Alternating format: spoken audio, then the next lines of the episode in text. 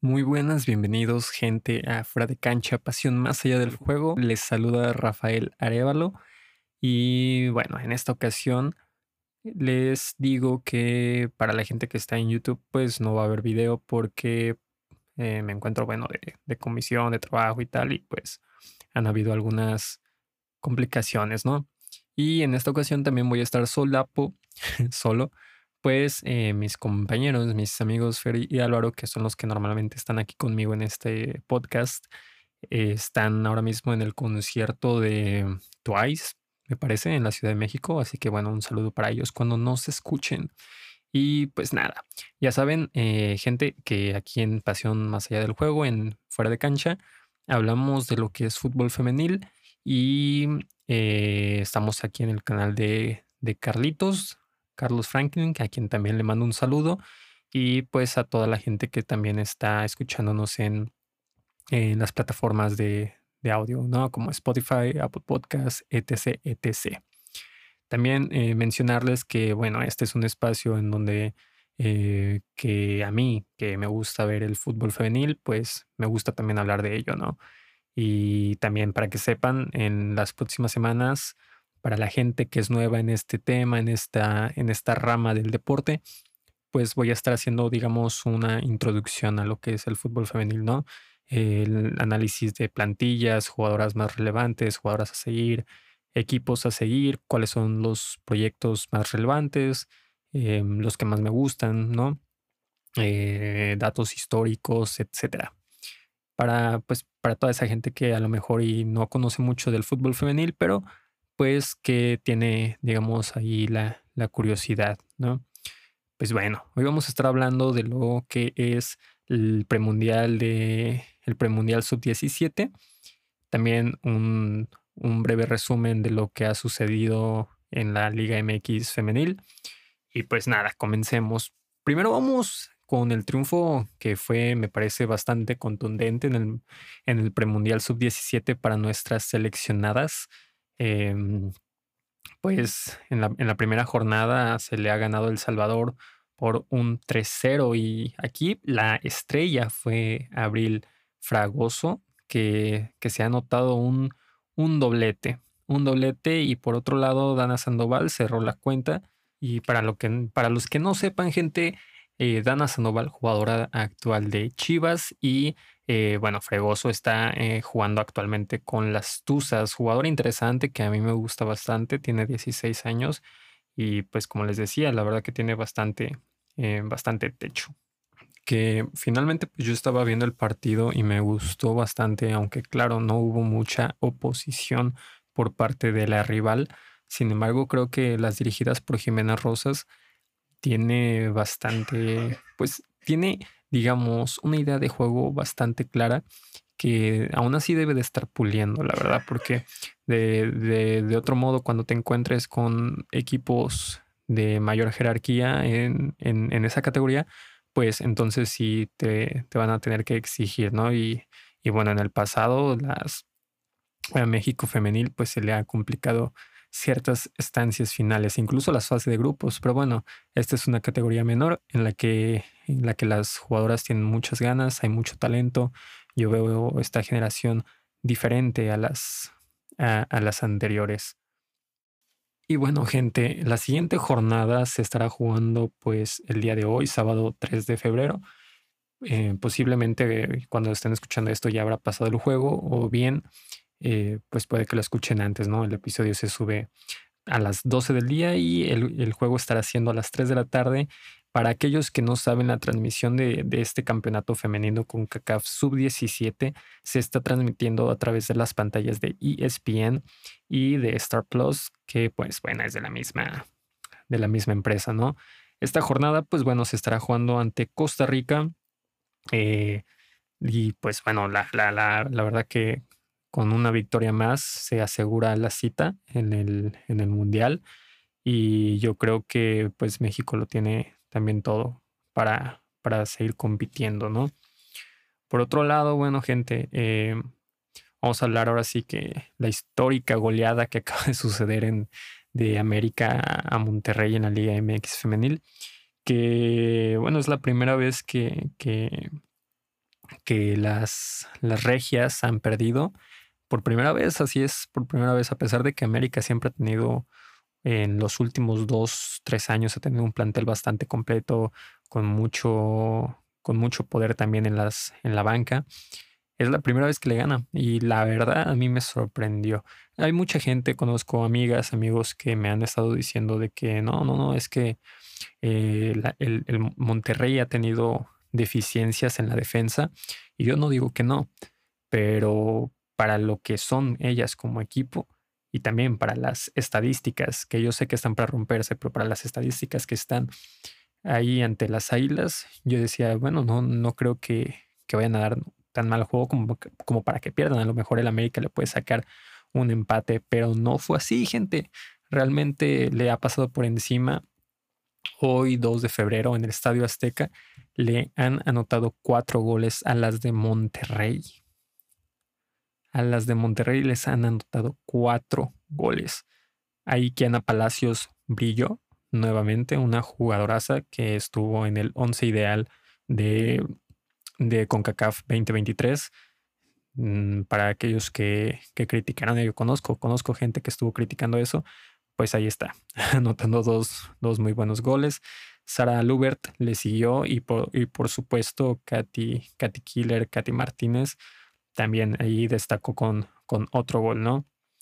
Eh, para mí sí fue impresionante. Creo yo que, que las Águilas dominaron con el gol tempranero, un gol súper tempranero que, que desconcertó a las regias y al cabo de dos, tres, cuatro minutos después cayó el segundo tanto de Kiana Palacios. Les decía yo, de hecho, efectivamente fue entre el, mira, fíjate, fue en el 10 Palacios anotó en el 10 y después en el 13. Y de ahí Monterrey, la verdad que no existió. Estaba mucho más cerca a América en el, en el primer tiempo de anotar el, el, tercero y el cuarto, pero que desafortunadamente pues no pudieron y afortunadamente para las regias. En cambio, en el segundo tiempo parecía que estuvieran, que, que entraron, eh, digamos, con otro chip, mentalidad, pero nuevamente les volvió a caer otro gol tempranero, pues al 51 Lubert, anotó y Katy Martínez al 56. Fíjense que es interesante también cuando, cuando un equipo entra desconcertado o entra con una intensidad diferente a la, a la rival, eh, pues te mata, ¿no? Porque te anotan, te anotan un tanto te quedas así como de que ya empezó el juego y empiezas a ver cómo pasa el balón, em, tu cabeza está en otro lado, viendo, pensando los errores y ¡pum! te anotan el otro. La verdad que a mí bastante desagradable. Y ya decía yo, por ejemplo, en Analú, Analú eh, o, o Nicole Pérez, pues habían estado, me parece, haciendo que un muy buen trabajo sin embargo, hoy todo lo que había hecho la, la, la técnica mundialista, pues se echó para abajo. Se echó para abajo y no ha funcionado. Y la otra que tenemos, gente, en, en, la Liga MX femenil es Tigres. Tigres y Chivas. Que bueno, Tigres remontó. Tigres eh, sigue imparable, la verdad que ha remontado contra Cruz Azul con goles de Alison González. Y bueno, Chivas recuperó la, lo que es el ganar, ¿no? Porque la verdad que había estado haciendo unos partidos muy malos y a pesar, de esta victoria no ha, no ha jugado bien. Aquí me parece que fue más que una brillantez de Licha y de, y de Boyi, pero pues ahí estuvieron, ¿no? Tigres que, bueno, gente, a momento del día de hoy, que es 2 de febrero, Tigres se encuentra en la primera posición con 18 puntos, mientras que América está con 13. Eh, Monterrey se ha quedado con, también con 13. Si yo la semana pasada estuve diciendo que Monterrey me parece que está por, por encima de, América, creo que eso fue lo que dije. La verdad no recuerdo muy bien. Eh, sí, sí, sí está, está cabrón. me, me, arrepiento, no, porque yo veía cositas ahí que bueno, acaba, apenas va jornada, va, a ir la jornada 7 y creo que, que los equipos, pues bueno, si bien ahorita ya, ya empiezan a consolidarse, creo que aún, queda un tiempo para que puedes recuperar esa hacienda del triunfo, ¿no? Y si Monterrey por ahí sigue ganando y el América tropieza un partido que empate, pues Monterrey va a quedar en segundo, en segundo lugar y va a ser fundamental para la, para la liguilla. Eh, por otro lado, pues Pachuca que sigue ahí compitiendo y fíjense, por ejemplo, Chivas, que ha sido bastante criticado por su afición y también por los medios, eh, pues está, está en el quinto lugar con 11 puntos. 11 puntos y eh, pues respecto al, al, primero que tiene 18. Chivas, a pesar de que esté jugando mal, no, no, hace, no hila ni siquiera tres, pases bien, pues sigue compitiendo con lo que puede. Yo no sé qué puedan pensar ustedes, chivarmanos, pero en mi caso, creo yo que em, está fallando un poco en... No un poco, está... A ver, seamos claros, está, está fallando, me parece, el planteamiento. Yo creo que el intentar jugar con carrileras cuando efectivamente no son carrileras, pues te desgasta el equipo, no sabes a dónde tocar. Y luego, por ejemplo, no sé si han visto ustedes, no tengo nada en, en contra de, de Blanca Félix, yo la respeto muchísimo, es una, creo, una gran portera, estuvo ahí dando, nos dio títulos cuando se llegó a las finales, fue porque ella fue fundamental, una ataje penal, esto, yo, yo recuerdo cuando fui a la final, ¿no? De Chivas Pachuca en el Acron y allá atajó otro penal ahí, ¿no? Y venía atajando otros en la liguilla de ese mismo, del, del torneo recién pasado. Y pero la verdad es que en los últimos torneos ha estado equivocándose feo. Eh, el más reciente me parece, eh, así muy crucial, fue en el encuentro de, de cuartos de final ante Pachuca, en el que le dan el balón hacia atrás y pues bueno, a ella simplemente se le va. Creo que desde ahí, por ejemplo, la defensa cuando toca hacia atrás, cuando toca hacia atrás, pues lo hace con inseguridad. No sé si, si de repente han visto que también se asoma por ahí Blanca y, y, las centrales o las laterales simplemente la tiran a los lados y prefieren no dársela a la portera. Digo, en los equipos siempre se debe reconocer si, cuáles son las debilidades, las fortalezas de, de tus compañeras, pero si el tipo de juego amerita que toques el balón para no perder tiempo, para intentar de nuevo, para comenzar de nuevo, pues no le regales el balón a la rival. De repente te van a tocar equipos rocosos como Querétaro, en el que van a estar bien paraditas con sus líneas en la parte de atrás. Y tú tienes que hacer algo para romper las líneas. Y, te, y fíjense que así es bastante interesante. Em, cuando, cuando tienes una sola punta que va y presiona a las, a las, em, a las centrales. Bueno, cuando, cuando cuando presiona la línea defensiva, le cuesta mucho salir a los equipos, no solo a Chivas, ¿eh? o sea, es algo en general. Tienen que hilar aproximadamente entre cinco, cinco pases, cinco o seis pases. Fíjense en eso, les, les cuesta bastante. Con que la delantera o el delantero llegue y se le ponga en media cancha, es motivo para que la central mande a la lateral y la lateral mande otra vez de regreso a la central después a la portera, después a la otra lateral y que vuelva a salir la, se intente de nuevo, ¿no?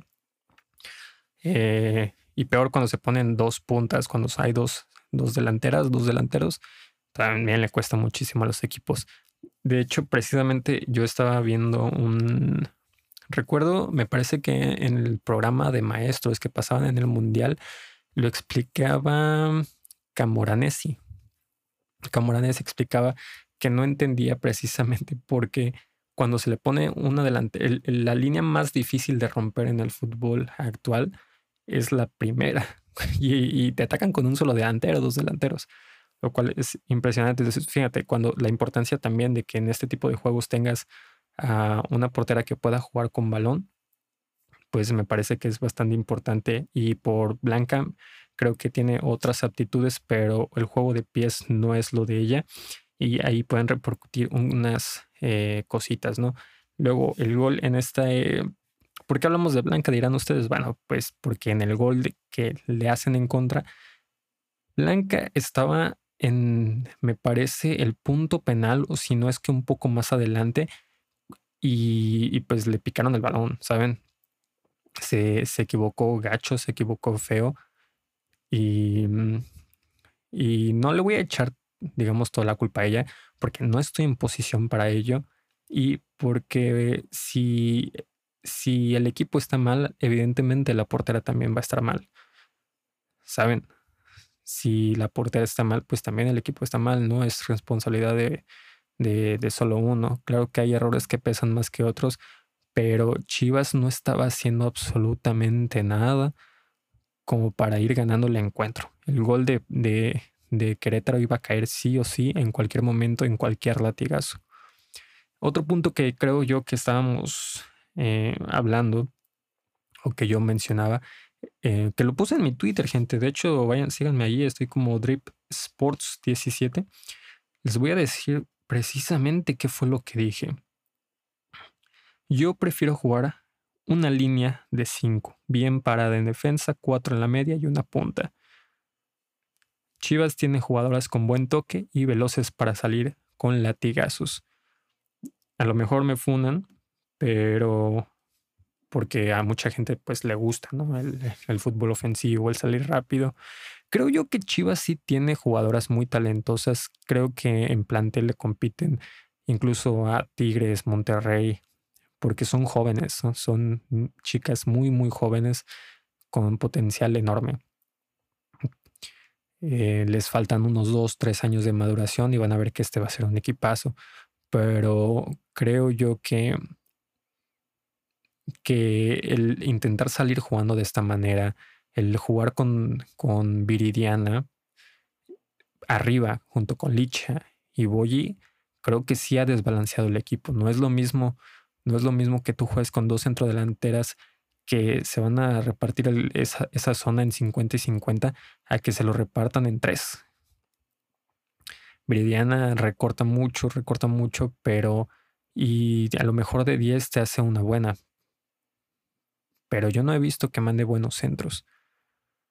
Creo que sí ha desbalanceado el ataque en el Guadalajara Licha está muy baja de juego. Es una histórica y sigue haciendo historia, sigue anotando muchos goles, pero simplemente no ha estado en el nivel que debería de estar. Por otro lado, tenemos a Adriana Iturbide que sí está en una posición, tiene, me parece que tiene un físico impresionante, va, corre, se levanta, presiona, eh, retiene el balón, abre el balón, hace bien de, de poste, y, busca, es buena rematadora de cabeza. Yo preferiría jugar al contragolpe. Primero, tener bien la defensa. Porque si Chivas no está funcionando en el medio campo, no están reteniendo balones, pues entonces mejor ármate una buena línea allá atrás primero soluciona tu defensa, que es primordial para que ningún equipo te pueda hacer daño, ni siquiera aparentemente estos pequeños, estas pequeñas como Querétaro, Mazatlán. Primero ármate bien atrás. Y yo sé que, por ejemplo, en este partido faltó Carla Martínez, pero incluso con Carla Martínez los errores en la defensa siguen siendo los mismos. Se quedan o, bien se quedan uno a uno, uno contra uno, dos contra dos. en el partido, en la jornada 5, fue, se quedaron, fue un ataque del, de la rival de 3 contra 1. O sea, se quedan muy mal paradas atrás porque no hacen la transición. Cuando pierden el balón, buscan presionar rápido y cuando, cuando hacen dos, tres toques, los rivales siempre encuentran mal parado a Chivas porque no regresan. Y la línea defensiva queda muy separada de la, de la media, de las, de las medias. En este caso, Dani Delgado, Caro Jaramillo, em, incluso de Casandra Montero, quedan tan separadas que se queda un pequeño espacio para que los rivales, como en el caso del gol de, de Gómez Junco, se anotaran. Entonces, yo creo que Chivas debería de jugar un poco más atrás, más ratonero. Y yo sé que también la gente por eso pedía la salida del pato, ¿no? Porque ganaban uno o dos. Pero bueno, con todo y eso, con todo y eso, Chivas no bajaba del segundo puesto. Chivas siempre estaba peleando el primero y el segundo lugar. Eh, pero, pero, pero bueno, bueno, bueno, está bien. no pasa nada. Yo creo que el Tano Spinelli mm, tiene que no, no, no, no creo que tenga que hacer que las jugadoras se concentren. Yo creo que sí están concentradas, tienen un gran grupo. Fíjense, Chivas tiene talento joven. Tiene muchísima calidad, muchísima, creo, profundidad. Mucha gente dice que no tiene profundidad en el, en el plantel porque volteas a la banca y no tienes nada. Yo creo que tienes, que tienes de repente ahí sus cositas, pero porque están en, en una posición de jóvenes, ¿sabes? A veces no, no siempre vas a encontrar respuestas en el, en el jugador mediático o en, el, o en la jugadora ya eh, formada. A veces lo tienes en esas pequeñas cositas. Llámenme romántico, pero, pero yo sí creo que yo, yo confío en los proyectos que se hacen a largo plazo y no tanto al chingadazo, no tanto al billetazo. Chivas tiene para eso. Y bueno, pues pues, ¿qué más? ¿Qué más? Ya yo creo que es todo. Esos son mis pensamientos sobre el Chivas femenil y, y bueno, también lo que ha sucedido en la liga, en la Liga MX femenil. También recuerden, pues ahí va a estar la, la sub-17 de México. Y, oh, por cierto, también recordarles eh, que va a estar, va a estar el partido este de la CONCACAF, la Copa Oro, que México va a debutar ante Argentina ya la mayor, ¿eh? la, la, grande, donde, donde juega Licha y tal. Va a ser el febrero 20. Febrero 20 eh, a las 4.30. El debut ante Argentina. De ahí puede ser eh, República Dominicana. Y no recuerdo cuál es el otro. Y finalmente el otro rival que van a tener para febrero 26 será ante Estados Unidos. Estados Unidos para que lo tengan. Y los partidos van a estar pasando también por ESPN o por, o por em, la plataforma esta de Star Plus para que lo tengan en cuenta. Bueno, sin más, pues ya me despido, mi gente. Eh, una disculpa por no poner cámara, les digo, salimos de trabajo, pero pues aquí estamos. La gente de Spotify, de plataformas, pues ni lo va a sentir, ¿verdad? Pues bueno, mi gente, nos vemos en una próxima emisión de Fuera de Cancha, Pasión más allá del juego.